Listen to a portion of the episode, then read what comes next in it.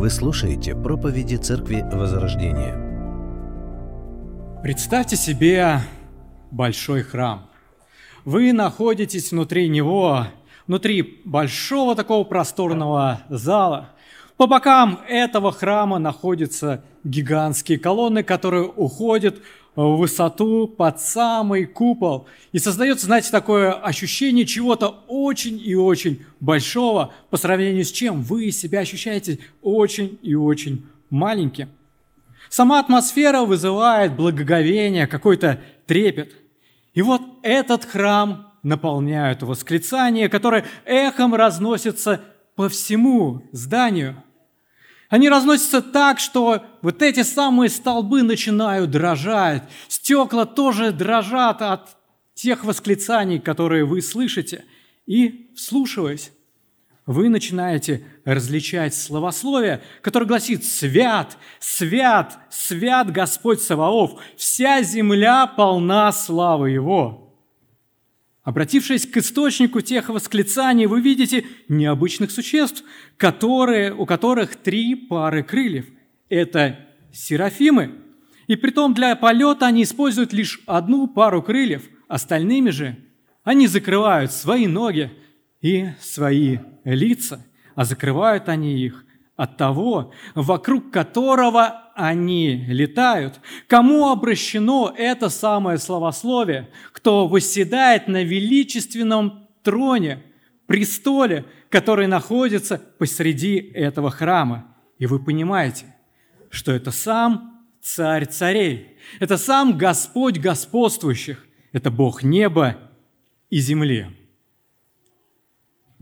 Если кто-то из вас подумал, что сейчас началась презентация нашего нового здания, которое мы планируем построить нашей церковью, увы, нет.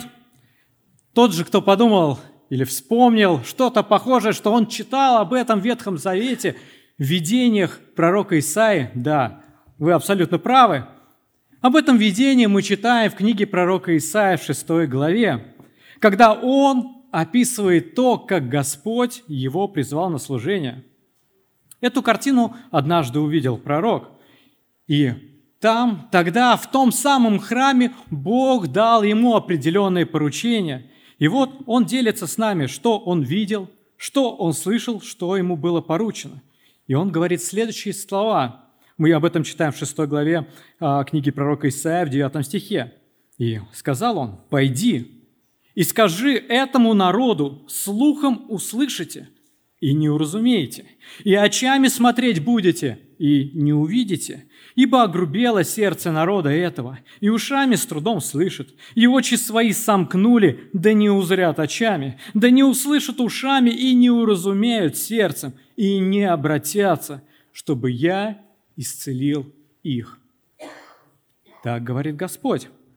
Во времена безнравственности, во времена духовного разложения Бог объявил свой суд – своему народу через пророка Исаия. Говорят, что их сердце настолько окаменело, настолько очерствело, что они просто стали неспособными воспринимать Божье Слово, которое звучало в то время среди народа и звучало в том числе через пророка Исаия. Они не воспринимают ни Божье Слово, они не воспринимали ни самого Бога, который мог их спасти, соответственно. Поэтому Бог определил им возмездие в лице Вавилона, через которого, как пишет пророк Исаия в 6 главе 12 стихе, удалит Господь людей, и великое запустение будет на земле той. Прошло некоторое время, и этот приговор был приведен в исполнение, как мы с вами знаем из истории. Но время идет, и вот Изменилось ли что с тех пор в людях? Стали ли они лучше видеть Бога, лучше слышать Его Слово, Его истины? Давайте с вами поразмышляем над этим. И за основанием мы обратимся к Евангелию от Марка. И будем читать достаточно большой отрывок, записанный в 4 главе, с 1 по 34 стихи. Евангелие от Марка, 4 глава, с 1 по 34 стихи. И опять начал учить при море. И собралось к нему множество народа, так что он вошел в лодку и сидел на море, а весь народ был на земле у моря. И учил их притчами много, и в учении своем говорил им, «Слушайте, вот вышел сеятель сеять.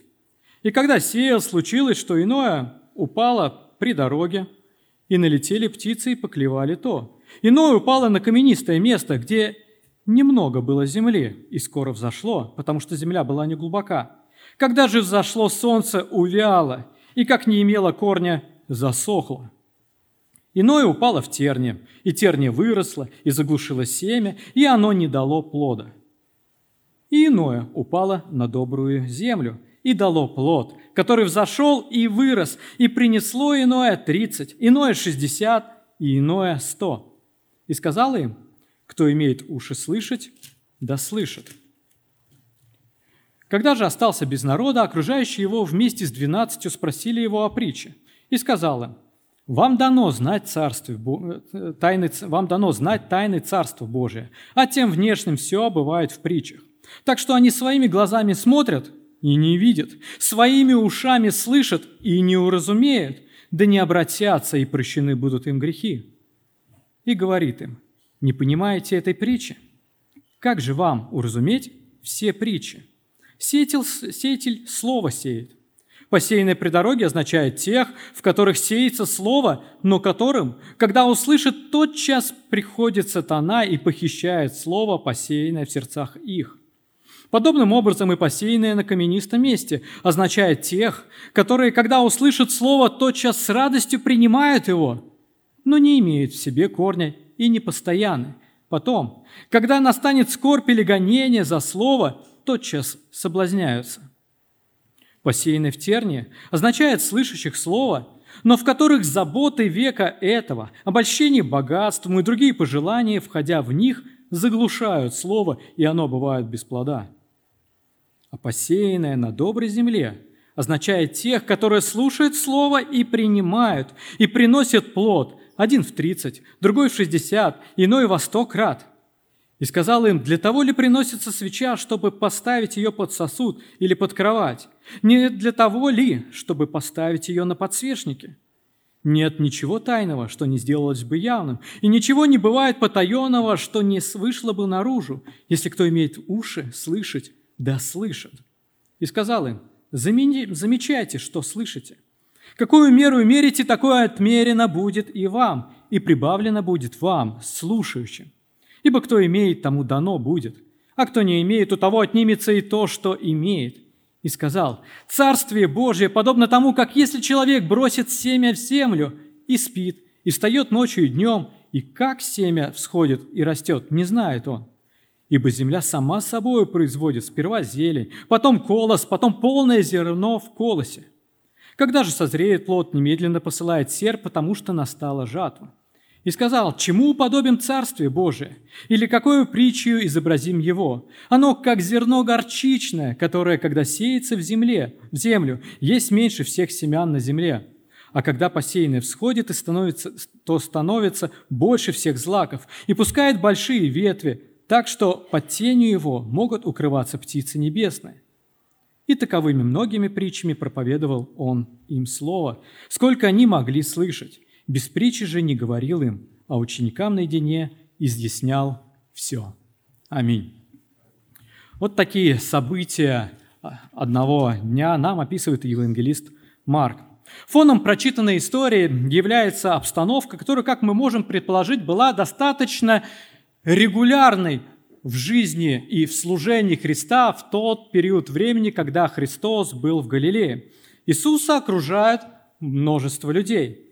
Они скапливаются в него, вокруг Него, как в городе, так и за городом. Когда Он находится в каком-то доме, или же когда Он на природе, когда, например, Он у моря, как в нашем с вами отрывке. Народу было так много, что Иисус решил сесть в лодку и отплыть. Почему? Неужели он как-то пренебрегал людьми? Ну, нет. А в подобной ситуации, в другой день, которая происходила, мы с вами читаем. Это в третьей главе Евангелия от Марка. «И сказал ученикам своим в девятом стихе, чтобы готова была для него лодка по причине многолюдства, дабы не теснили его, ибо многих он исцелил, так что имевшие язвы бросались к нему, чтобы коснуться его». То есть вот похожая ситуация. Христос также у моря, вокруг него тоже большое скопление людей. И вот среди этих людей были те, кто бесцеремонно, распихивая толпу, бросались ко Христу, лишь бы докоснуться до Него, лишь бы не упустить какое-то исцеление, которое Он может им дать. Если в том случае евангелист Марк делает акцент на тесноте, на неудобствах, на каких-то рисках, словом, на то, что послужило причиной, почему Христос отплыл на лодке, то вот в сегодняшнем нашем отрывке мы видим, что евангелист делает акцент то, для чего Христос отплыл на лодке, а именно для того, чтобы эффективно донести свое слово, чтобы его слушали. Итак, первое, что мы с вами видим в нашем с вами отрывке, это Иисус и Слово Божье. И опять начал учить при море, и собралось к нему множество народа, так что он вошел в лодку и сидел на море, а весь народ был на земле у моря. И учил их притчами много, и в учении своем говорил, слушайте, вот вышел сеятель сеять. И когда сеял, случилось, что иное упало при дороге, налетели птицы и поклевали то. Иное упало на каменистое место, где немного было земли, и скоро взошло, потому что земля была не глубока. И когда же зашло солнце, увяло, и как не имело корня, засохло. Иное упало в терне, и терния выросла, и заглушило семя, и оно не дало плода и иное упало на добрую землю и дало плод, который зашел и вырос, и принесло иное двадцать, иное шестьдесят, иное сто. И сказал им, кто имеет уши слышать, да слышит. Если мы с вами посмотрим вообще на весь текст, который прочитали в самом начале, все 34 стиха, то мы можем обратить, как, найти как минимум 13 раз слово а, «слушать» и производное от него – Марк делает акцент не на делание Христом чудес в этот день, а на то, что Христос делает все, чтобы Его слушали. Конечно, чудеса исцеления, чудеса изгнания бесов из людей были яркими, они привлекали внимание людей к служению Христа. И они свидетельствовали о том, что это за человек стоит перед людьми. Помните, апостол Петр начинает свою проповедь в день Пятидесятницы следующими словами во второй книге Деяния. «Мужи израильские, выслушайте слова эти. Иисуса Назарея, мужа засвидетельствовано вам от Бога силами и чудесами и знамениями, которые Бог сотворил через Него среди вас, как и сами знаете». Мы читаем, что даже фарисеи признавали это, по крайней мере, в какой-то период служения Христа. Так один из них, по имени Никодим, он так высказался от лица фарисеев. «Рави», в третьей главе а, Евангелия Тана, «Рави, мы знаем, что ты учитель, пришедший от Бога, потому что таких чудес, какие ты творишь, никто не может творить, если не будет с ним Бог». Итак, да, чудеса были важны, они были яркими в служении Христа, однако, читая Евангелие, мы видим, что не чудеса являлись стержнем служения Христа, а проповедь истины. Марк говорит, что с самого начала публичного служения Христа именно проповедь Евангелия Царства Божьего. Вот что сопровождало Иисуса. Вот что являлось его визитной карточкой. Мы читаем об этом в первой главе в 14 стихе. После того, как предан был Иоанн, пришел Иисус в Галилею, проповедуя Евангелие Царствия Божия и говоря, что исполнилось время и приблизилось Царство Божие. Покайтесь и веруйте в Евангелие. Смыслом служения Христа было не просто оказание какой-то медицинской помощи в исцелении физических или же духовных болезней. Опять же, повторюсь, это не значит, что чудеса были не важны в его служении. Они были важны, но не они занимали центральную его часть. Они были на своем месте и были необходимы настолько, насколько достигали своих целей, а именно свидетельство о личности Иисуса, что Он является тем самым обещанным в Ветхом Завете Богом, Мессией, Христом. И они указывали на то, что действительно необходимо было каждому человеку. А это именно проповедь истины, а не исцеление. Ну и иначе в купальне Вифезда, если помните, там, где, как написано, лежало великое множество больных, слепых, хромых и сохших, Тогда были бы исцелены наверняка многие. Но Иисус вошел туда и точечно исцелил только одного человека, потому что не исцеление было центром его служения, а именно донесение слова. Итак, Иисус в этот день, о котором мы с вами читаем в 4 главе, делает все, чтобы его слушали. И вот в своем служении он использовал разные формы донесения слова. И читая Евангелие, мы можем увидеть его служении, например, проповедь. Конечно, при возможности, когда ему давали проповедовать. Он проповедовал в синагогах. Мы читаем, как это происходило, например, в Евангелии от Луки в 4 главе, в 16 стихе. Он пришел в Назарет, где был воспитан, и вошел по обыкновению своему в день субботний в синагогу и встал читать. И далее. И, закрыв книгу, и отдав служителю, сел, и глаза всех в синагоге были устремлены на него. То есть, можно сказать, это был классический вид проповеди, собрание, чтение слова и разъяснение, когда народ был расположен его слушать.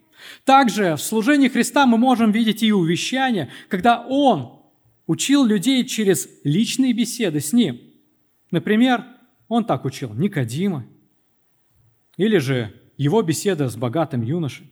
В его служении мы можем видеть и обличение, это когда он отвечал на какие-то каверзные вопросы, которые ему задавали.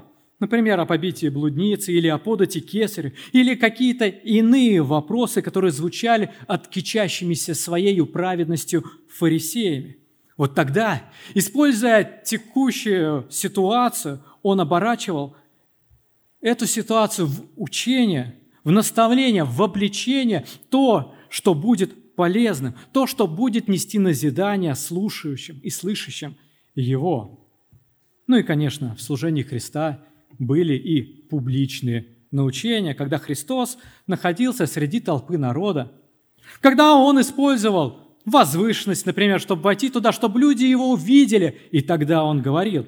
Или же, когда Он делал своей кафедрой лодку, как в нашем отрывке, чтобы создать атмосферу слушания, чтобы, убрав давку, суматоху, подготовить и успокоить людей, пришедших к Нему, делая все необходимое, чтобы Его слушали. И призывая даже в своем слове, Он говорит, слушайте. И далее учит. Да, читая Евангелие, уверен, что вы сможете выделить и иные формы учения, которые можно проследить в жизни Христа. Но важно понимать, что при всех возможных, при всем возможном многообразии форм неизменным оставалась у Христа суть, оставалось содержание Его учения, а это истина Божья. Это Евангелие благодати, которое указывало на того, кто дает эту самую благодать на царя Божьего Царства, которое Христос и возвещал, на самого Христа. В тех примерах, которые я только что упоминал, когда говорил о формах а, донесения Слова Христом, мы можем видеть, что тогда, помните, в проповеди в синагоге он прочитал отрывок из пророка Исаии, который говорил о Мессии, и при этом сказав, что ныне исполнилось то слово – и все тогда поняли, что он говорит о себе. В увещаниях с Никодимом, напомнив пример змея, вознесенного в пустыне Моисеем, Христос указал на себя, что Сыну Человеческому также необходимо быть вознесено. В беседе с богатым юношем он сказал, чтобы тот продал все и следовал за ним. В обличении в своих ответах на, на разные вопросы он указывал на человеческую греховность и на реальность Бога, Бога, которому необходимо людям поклоняться. И, конечно же, в публичных научениях Христос облекал истину в притче. Он доносил до людей Слово Божие, используя земные примеры и прообразы, понятные людям. Как, например, в нашем отрывке Христос использовал для всех понятный образ процесса посева семян на поле, чтобы объяснить то, что, как он сам называет, является тайной Царства Божьего. Без истинного содержания все формы учения превращаются лишь в философию, превращаются лишь в демагогию и какое-то твое личное мнение. Но имея основание истины, Слово Божие, которое указывает на Иисуса Христа, учение, независимо от той формы, которую ты используешь, становится средством Божьей благодати, тем, через что Бог действует в сердцах людей. Потому что Бог избрал именно свое слово как инструмент, которым Он меняет сердца людей, возрождая их для себя и помещая в них веру в Иисуса Христа. Апостол Лаков говорит в первой главе 18 стихе своего послания, «Восхотев, родил он нас словом истины». Апостол Петр также подчеркивает, что верующие в первой главе 23 стихе, они возрожденные не от тленного семени, но от нетленного, от Слова Божьего, живого и пребывающего вовек. И заключает, а это есть то Слово, которое вам проповедано. Конечно же, апостол Павел в 10 главе послания к римлянам говорит в 13 стихе, «Ибо всякий, кто призовет имя Господне, спасется. Но как призывать того, в кого не уверовали? Как веровать в того, о ком не слыхали? Как слышать без проповедующего?» И он заключает, «Итак, вера от слышания, а слышание от Слова Божьего». Апостолы знали, что Слово Божье и отношение к нему определяют вечную участь человека. Они были убеждены и учили, что Бог действует через свое Слово. Без Слова Божьей, Божьей истины веры в человеке просто не может быть. Вот и центром служения Христа было провозглашение истины. Да, в различных формах, в зависимости от тех обстоятельств и тех людей, с кем общался Христос – но все его учения имели в своем содержании именно Слово Божие, и Христос сделал все необходимое, чтобы люди его слушали. Тот, кто является Божьим детем, кто считает Бога своим небесным Отцом, кто является христианином, по словам апостола Петра, записано в первой послании, во второй главе 9 стихе, он призван возвещать совершенство – призвавшего вас из тьмы в чудный свой свет. И это касается абсолютно каждого. Каким образом это делать? Ну, мы на примере Христа видим, возвещая Слово Божье окружающим нас людям. И это касается не только евангелистов, это касается не только служителей Слова, не только проповедников и учителей, но именно каждого христианина. Да, на своем уровне, да, в своих способностях и именно в тех отношениях, которые у нас с вами есть. Будь ты служитель или иной член церкви, родитель или же ребенок, возможно, ты бабушка или дедушка, а может быть, ты внук, может быть, ты чей-то племянник, может, просто ты чей-то родственник, а может, случайный и незнакомец. Будь ты начальник или подчиненный, военный или же мирный человек, политик или рабочий производства, сосед – или же чей-то одноклассник. У тебя много различных уровней отношений с разными людьми, с которыми ты пересекаешься по жизни.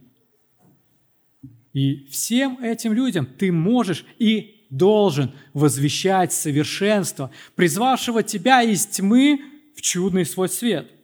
И вот три совета для нас, как мы это можем делать. И первое – сами наполняйтесь Словом. Сами наполняйтесь Словом. Как из пустой кладовой ничего невозможно вынести, так не получится возвещать то, чего ты сам не знаешь. Поэтому наполняйся Словом. Наша память может нас подводить, а с учетом того потока информации, который нас вкладывает этот мир каждый день, в голове нашей вообще может твориться сплошная мешанина. Поэтому не ограничивай себя тем, что ты когда-то услышал – чему тебя когда-то научили. Нет, но сегодня продолжай укреплять свой фундамент истины, именно пребывая в Слове. Как ты не пользуешься зарядом своего телефона, однажды лишь его зарядив когда-то давно, и вот теперь так и он остается. Нет – он постоянно разряжается, даже если тебе никто не звонит. Поэтому ты его регулярно заряжаешь, чтобы он был во всеоружии, чтобы он в ответственный момент тебя не подвел. Вот таким образом относись и к знанию слова, регулярно подзаряжая себя чтением Библии, размышлением, изучением, запоминанием, слушанием слова, обращаясь также и к хорошей христианской литературе, к толкованиям, которые помогают тебе понять тот или иной текст, и которые могут показать тебе, как применить это самое слово в твоей жизни. Сам наполняйся словом. Во-вторых, молись об окружающих тебя людях.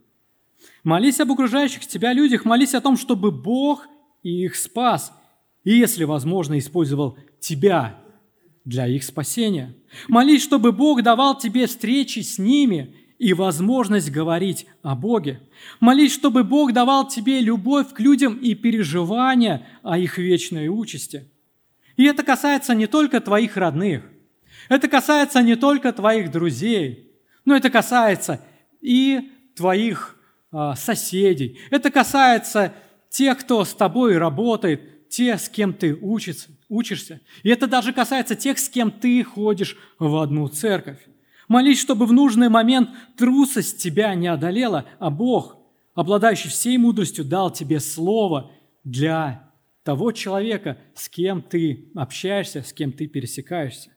Молись, чтобы понимать духовные законы в происходящих вокруг событиях. Молись, чтобы Бог действовал через посеянное тобой слово. Молись об окружающих тебя людях.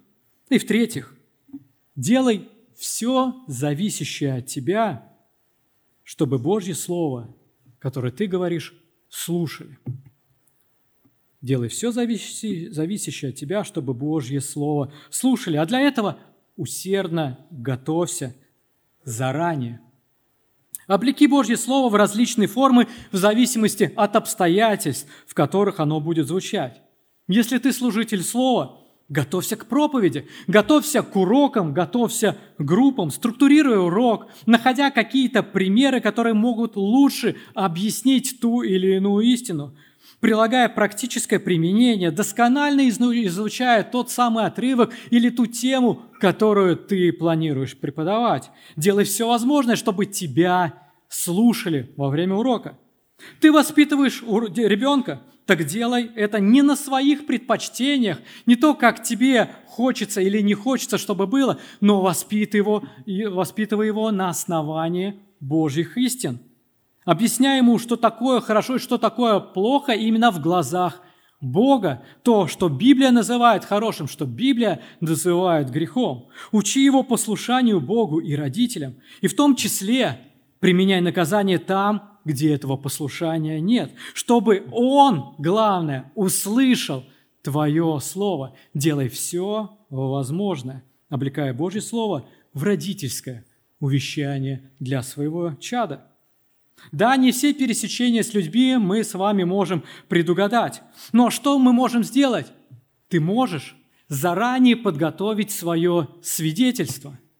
То, как Бог изменил тебя, как Он спас тебя, как Он возродил тебя.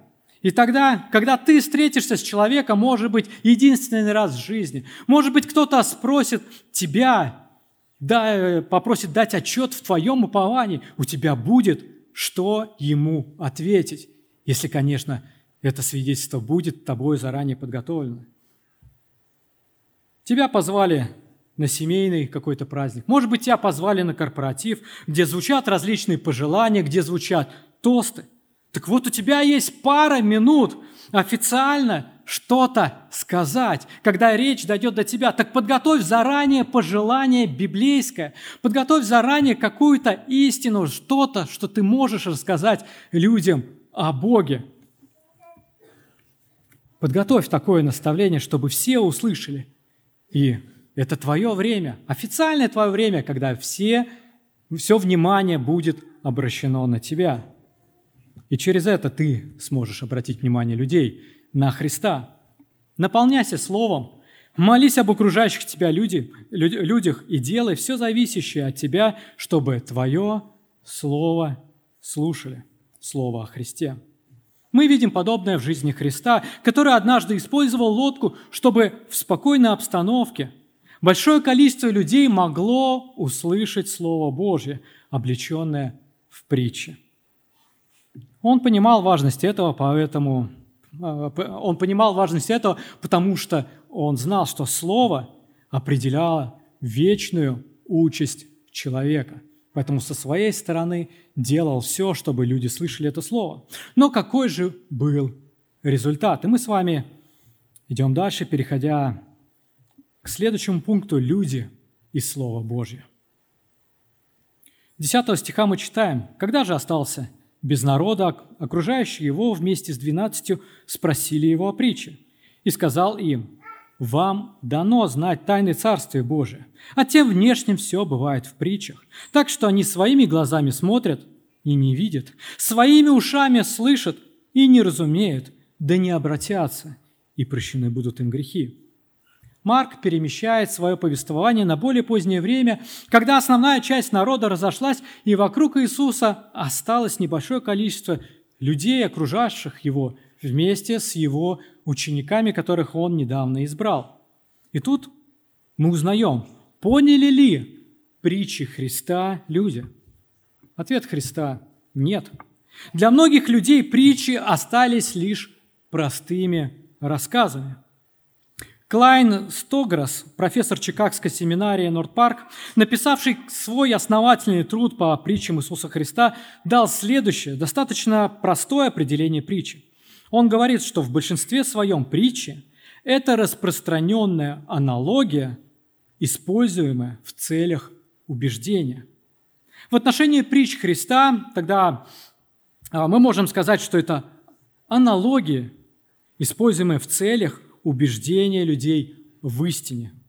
То есть смысл не в самих каких-то деталях, которые содержатся в этих притчах, а в том, аналогии какой истины эти самые притчи являются. Или же, как в нашем отрывке, аналогии каких тайн Царства Божьего являются притчи. Так вот, многие люди, несмотря на то, что сам Господь сам Христос проповедовал, сам Христос рассказывал притчи. Многие люди просто не увидели эти самые истины. Они не поняли аналогии, которые приводил Христос. Он назвал таких людей внешними и применил к ним пророчество, когда-то сказанное пророком Исаи, которое мы с вами уже вспоминали в самом начале проповеди. Так в 12 стихе нашего отрывка он говорит, «Так что они своими глазами смотрят и не видят, своими ушами слышат и не разумеют, да не обратятся, и прощены будут им грехи». Иисус сравнивает этих внешних с людьми времен Исаи пророка, чье сердце тогда огрубело настолько, что они стали просто неспособными воспринимать Божьи истины, казалось бы, очевидные и понятные. Вот во времена Христа ничего не поменялось, и эти слова, которые сказал когда-то пророк Исаия, в полной мере описывают Израиль времен Христа. Как говорит апостол Иоанн в Евангелии в 1 главе 11 стихе, что Христос пришел к своим, а свои его не приняли. Что же характеризует этих людей? Притча, рассказанная Христом, а точнее ее смысл как раз и является ключом понимания этого – открывая истину, что Слово определяет вечную участь человека. И эти самые притчи как раз и показывают, кто является своим для Христа, а кто является вот этим самым внешним. Господь тогда сказал ученикам, как же вам уразуметь все притчи? И Он сказал им толкование притчи. И суть в том, как эти люди слушают Слово, которое сеется в них как они к нему относятся. И, во-первых, как могут они относиться? Этих людей характеризует безразличие к Слову Божьему. 15 стих. «Посеянные при дороге» означает тех, в которых сеется Слово, но к которым, когда услышат, тотчас приходит сатана и похищает Слово, посеянное в сердцах их. Наверное, уходя от Христа, часть таких людей говорили – там же вроде этот учитель что-то говорил. А что именно? А, что-то я прослушался. Не помню.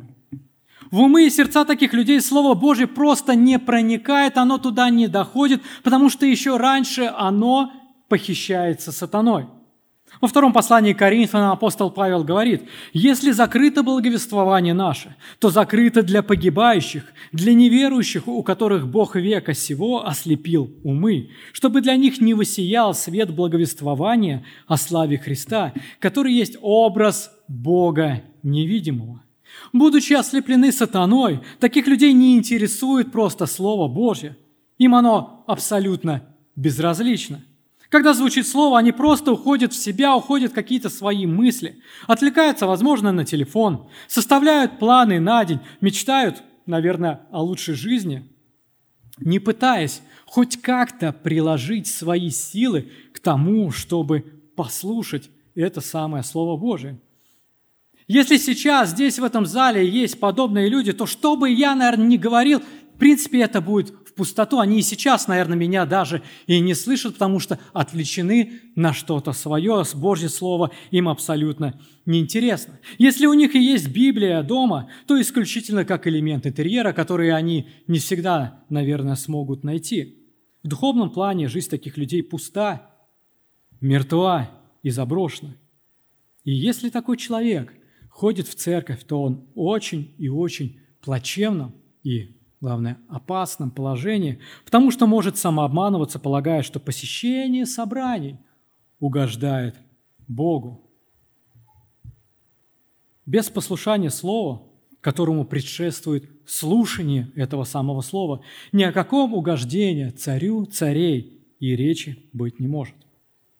Что еще может характеризовать таких внешних людей? Их может характеризовать поверхностное отношение к Слову в 16 стихе. Подобным, подобным образом и посеянное на каменистом месте означает тех, которые, когда услышат слово, тотчас с радостью принимают его, но не имеют в себе корня и не постоянны. Потом, когда настанет скорбь или гонение за слово, тотчас соблазняются. Наверное, уходя от Христа, часть таких людей говорила, «Классно! Хорошо сказал! Но если также их спросить, а о чем? О чем он сказал? Ну, ну слово-то было очень хорошее, им оно точно понравилось. Была замечательная проповедь. Вроде бы слышат, вроде даже нравится, но не более того. Это слово в них просто не укореняется. Наверное, если бы там звучало тогда какое-то иное слово, не слово Божье, эти люди также хорошо бы на него реагировали. Потому что они достаточно легкомысленно относятся к слову, не вникая его и не желая вникать в слово. В послании евреям в пятой главе автор обращается к подобным людям. Он говорит, об этом надлежало бы нам говорить много, но трудно истолковать, потому что вы сделались неспособными слушать, ибо, судя по времени, вам надлежало быть учителями, но вас снова нужно учить первым началом Слова Божьего, и для вас нужно молоко, а не твердая пища. Всякий питаемый молоком не сведущ в слове правды, потому что он младенец. Такие люди не вникают в слово, они задают постоянно одни и те же вопросы и просто не слышат на них ответ, когда его получают на самом деле. Они используют одни и те же аргументы, если с чем-то не согласны, но не соглашаются с ответами, как хоть их аргументы уже сотню раз разбивали, все равно одно и то же изо дня в день, из темы в темы они повторяют, спрашивают, сомневаются – потому что просто не слышат, потому что просто не готовы э, вникать, не готовы э, э, копнуть поглубже, чтобы утвердиться в Слове Божьем. Они не вникают в доктрины. Им и доктрины вообще не нужны. Зачем это делать? Им достаточно просто вот услышать Слово. Зачем куда-то копать? Им чужды последовательные рассуждения и отстаивание какой-то либо позиции. А чтобы отставить какую-то либо позицию, надо ее знать, надо в нее вникать. У них просто нет стержня. Поэтому, когда приходят испытания, будь то грех, лжеучение, или же, как говорит Христос, скорби, или же гонение, они легко соблазняются и переметаются на территорию врага, словно, знаете, носимый ветром сухой лист, в котором нет ни капельки веса истины. Просто метается из стороны в сторону, куда дует ветер. Вспомните молодого человека по имени Елиаф. Он был сыном Иисея. Что о нем говорит Писание? Большой, такой видный, статный. В глазах пророка Самуила даже, в принципе, он был достоин царства. Но когда этот человек оказался на поле боя, перед детиной, который оказался больше него, как и многие другие в том случае, он испугался, он ужаснулся, что его убьют. А теперь вспомните его младшего брата, который воспитывался в этой же семье, которого звали как? Давид. Да. Какова его реакция при встрече все с тем же детиной, с Голиафом? Бог сильнее. Хм. Это война Бога. Бог сейчас его уничтожит. Вот что было внутри Давида, потому что у Давида было верное представление о Боге. Говоря богословским языком, он был утвержден в доктрине о Боге. И эта доктрина была частью его жизни, которая проявлялась, как мы видим, и на практике, когда он сталкивался с препятствиями в виде большой машины для убийства по имени Голиаф. В то время как другие страхи забыли о Боге Израиля, Давид – утвержденный в истине, помнил и жил этой самой истиной. Положение людей, которые поверхностно относятся к слову, не менее опасно, чем и те положения тех, кому вообще слово безразлично. Опять же, потому что эти люди могут жить просто в самообмане, что вот я же с народом Божьим, я в церкви, и мне даже нравится Слово Божье, когда оно звучит а значит, у меня, наверное же, все в порядке в отношениях с Богом. Но это негативно отразится в вечной участи такого человека, потому что послушания слова в жизни таких людей на самом деле нету. Они не утверждены в слове, и поэтому легко променяют его на что угодно, лишь бы им было хорошо. Ну и третье, что может характеризовать вот тех самых внешних людей, о ком говорит Христос – это обесценивание слова. И в 18 стихе, 19 мы читаем. «Посеянное в терне означает слышащих слова, но в которых заботы века этого, обольщение богатством и другие пожелания, входя в них, заглушают слово, и оно бывает без плода». Наверное, уходя от Христа, часть таких людей говорили, так, о чем же там говорил этот учитель? А, он что-то говорил о посеве. Да, да, да, кстати, посев. Нам нужно же срочно наточить а, свои серпы, чтобы жать. Нам срочно нужно построить, построить новые амбары, закупить еще какие-то э, вещи. И много-много-много еще спланировать по хозяйству. И все. О чем там говорил тот самый учитель, уже неважно, уже забыто. Слово услышали – но ни всхода, ни, естественно, ни плода это слово в их жизнях не принесло, потому что житейские дела, обустройство жизни, планы по построению своего счастья у таких людей никак не пересекаются со Словом Божьим. Их девиз – Библия Библией, а жизнь – жизнью. Вот так они и живут. Такие люди, даже если и знают что-то из Слова – но руководствуется на практике чисто мирскими принципами, считая их более полезными, считая мирские принципы более практичнее, считая их, конечно же, более выгодными для себя, тем самым обесценивая истину, обесценивая тем самым Слово Божье. Обольщение мирским богатством для них важнее небесных сокровищ. Пользуясь благами – которыми их одарил Бог, они никак не обращают внимания на самого давателя тех самых благ, пренебрегая благодарностью тем самым Творцу. Христос употребляет здесь образ терниев, колючих растений, что семя слова в, таких людях словно среди вот этих самых колючек. А вспомните, откуда в мире взялись эти самые тернии? А мы читаем об этом в третьей главе книги «Бытие» в 17 стихе Адам уже сказал, «За то, что ты послушал голоса жены твоей и ел от дерева, о котором я заповедал тебе, сказав, не ешь от него, Проклята земля за тебя. Со скорбью будешь питаться от нее во все дни жизни твоей. Терния и волчицы произрастит она тебе.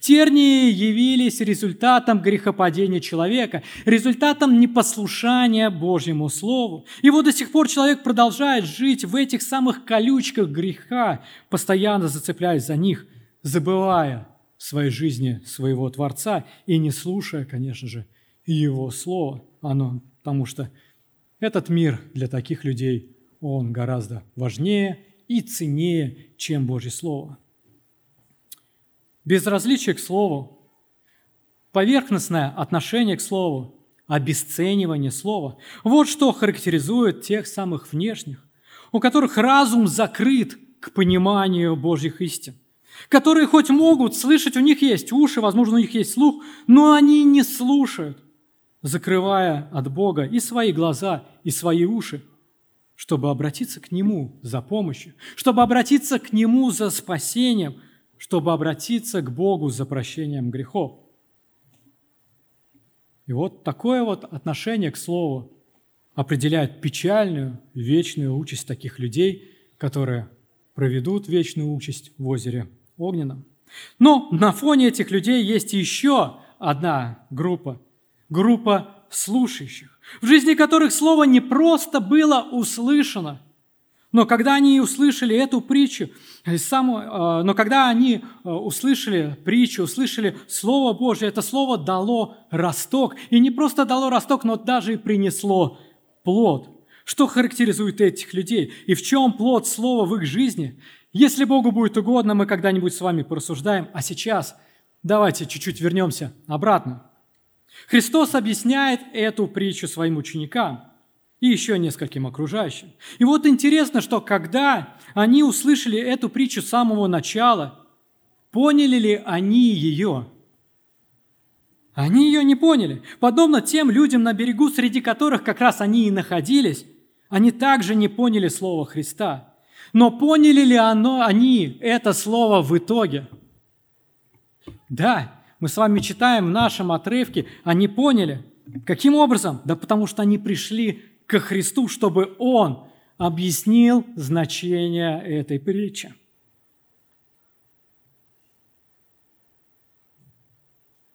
Христос говорит тогда, вам дано знать Царствие Божие, а тем внешним все бывает в притчах.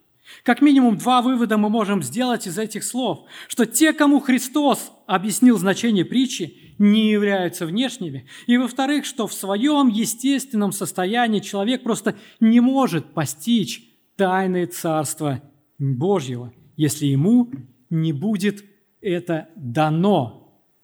То есть сам своими усилиями, своими какими-то, знаете, а, мыслительными процессами человек просто не может достичь понимания истин, понимания тайн Царства Божьих. Необходимо, чтобы кто-то ему дал это понимание. Это отличает детей Божьих от людей неверующих. Внешних это отличает от тех, кто является своим Христу. Ни собственная мудрость, ни какие-то интеллектуальные способности не отличают христиан от людей мира. Их отличает, что Бог открыл им свое Слово. Бог действует в их жизни через свое Слово. Бог преображает жизнь своих детей своим словом. И когда это слово им непонятно, они бегут именно к нему. И бегут они со словами, которые, наверное, когда-то сказали апостолы Христу в Иоанна 6 главе. «Господи, кому нам идти? Ты имеешь глаголы вечной жизни. И мы уверовали и познали, что Ты, Христос, Сын Бога Живого». И как минимум, Одну вещь мы с вами должны уяснить сегодня. Не надейтесь на себя. Не надейтесь на ваше образование, на ваш опыт. Не надейся на вашу собственную мудрость в слушании и понимании Писания, но возложи свою надежду на Бога и проси Его мудрости, проси, проси Его милости, Его благодати, чтобы Он открыл тебе свое слово, чтобы вам было дано это самое слово, как оно было дано ученикам. Потому что иными путями как-то получить, выиграть, заработать, заслужить, это понимание просто невозможно. Оно должно быть дано Богом. Отношение к Слову, то, как мы его слушаем и понимаем, определяет вечную участь человека и разделяет людей на внешних и на своих для Христа. Христос призывает в своих проповедях «слушайте». Кто имеет уши слышать, да слышит, то есть кому дано Богом услышать, тот будет слушать и, прилагая свое все внимание, понимать то, о чем говорит Христос. Мы с вами нуждаемся в Божьей благодати для понимания Слова, поэтому, начиная обращаться к Слову, когда вы берете в руки Библию, в процессе слушания Слова, когда вы ее читаете или, возможно, слышите проповедь, когда, завершив свое обращение к Слову, не переставайте молитвенно уповать на Бога в открытии вам смысла услышанного для, конечно же, полезного для вашей жизни. Обращайте внимание – не соответствуете ли вы одной из тех групп, о которых мы читали, которым, которые безразличны к Слову, или которые поверхностно к Нему относятся, или обесценивают Его своей мирской жизнью? Если вы в себе замечаете подобное, то бегите к Богу с покаянием. Обратитесь к Богу за прощением грехов, чтобы Он убрал от вас это, чтобы Он дал вам понимание, убежденность в Его Слове и, конечно же, веру в Иисуса Христа, потому что спасение только в Нем. Его, и это Его Слово. Это Слово Божье, Он хочет, чтобы так оно действовало, и Он действует через Него. Со времен пророка Исаии прошло около 700 лет до прихода Христа. Но люди в общей своей массе не изменились в своем отношении к Слову, как это было во времена пророка Исаия, так, это, так они и были глухие и слепы к Слову Божьему, Божьему во времена Христа. Прошло еще две тысячи лет. И сегодня мы с вами тоже можем уверенно сказать, что ничего не изменилось в духовном состоянии современного человечества. Человек в своем естественном состоянии духовно мертв, слеп, глух. Евангелист Иоанн в 3 главе говорит в 19 стихе, «Суд состоит в том, что свет пришел в мир, но люди более возлюбили тьму, нежели свет, потому что дела их были злы. Ибо всякий, делающий злое, ненавидит свет и не идет к свету, чтобы не обличились дела его, потому что они злые». Последствиями предупреждения людей Исаия о духовной мертвости было разорение Израиля Вавилоном. Последствием непринятия Христа евреями было уничтожение израильского царства, Израиля Римом в 70 году. Последствием неприятия Христа тобой, непринятием Его Слова тобой, окажется однажды вечная погибель. Закончить я хотел бы словами Христа, сказанными там же в Евангелии от Иоанна в 12 главе. Иисус возгласил и сказал – Верующий в Меня не в Меня верует, но в пославшего Меня. И видящий Меня видит пославшего Меня. Я, свет, пришел в мир, чтобы всякий верующий в Меня не оставался во тьме. И если кто услышит слова Мои и не поверит, я не сужу его, ибо я пришел не судить мир, но спасти мир. Отвергающий меня и не принимающий слов моих имеет судью в себе. Слово, которое я говорил, оно будет судить его в последний день. Ибо я говорил не от себя, но пославший меня Отец, Он дал мне заповедь, что сказать и что говорить. И я знаю, что заповедь Его – это жизнь вечная. Итак, что я говорю? Говорю, как сказал мне Отец. Пусть Бог в своей милости держит наши с вами уши открытыми к Его Слову. Аминь. Давайте помолимся. Благодарим Тебя, Господь, за Слово Твое. Это величайшая благодать, что Ты нам оставила Библию, что Ты нам оставил свое письмо, что Ты нам оставил свое послание, через которое Ты открываешься нам. Ты открываешь нам Христа, Ты открываешь нам Его Слово. И я Тебя молю – Открой наши глаза и открой наши уши, чтобы понимать это Слово. И я тебя молю, удали то, что отвлекает нас от Слова Божьего, что отвлекает нас от того, чтобы повиноваться Тебе, чтобы быть послушными Твоим истинам. Удали это от нас. Молю, чтобы Ты явил свою благодать каждому сегодня пришедшему сюда, чтобы Слово Твое, значение истин Твоих, оно было Тобой нам дано. Прошу Тебя это во имя Иисуса Христа. Аминь.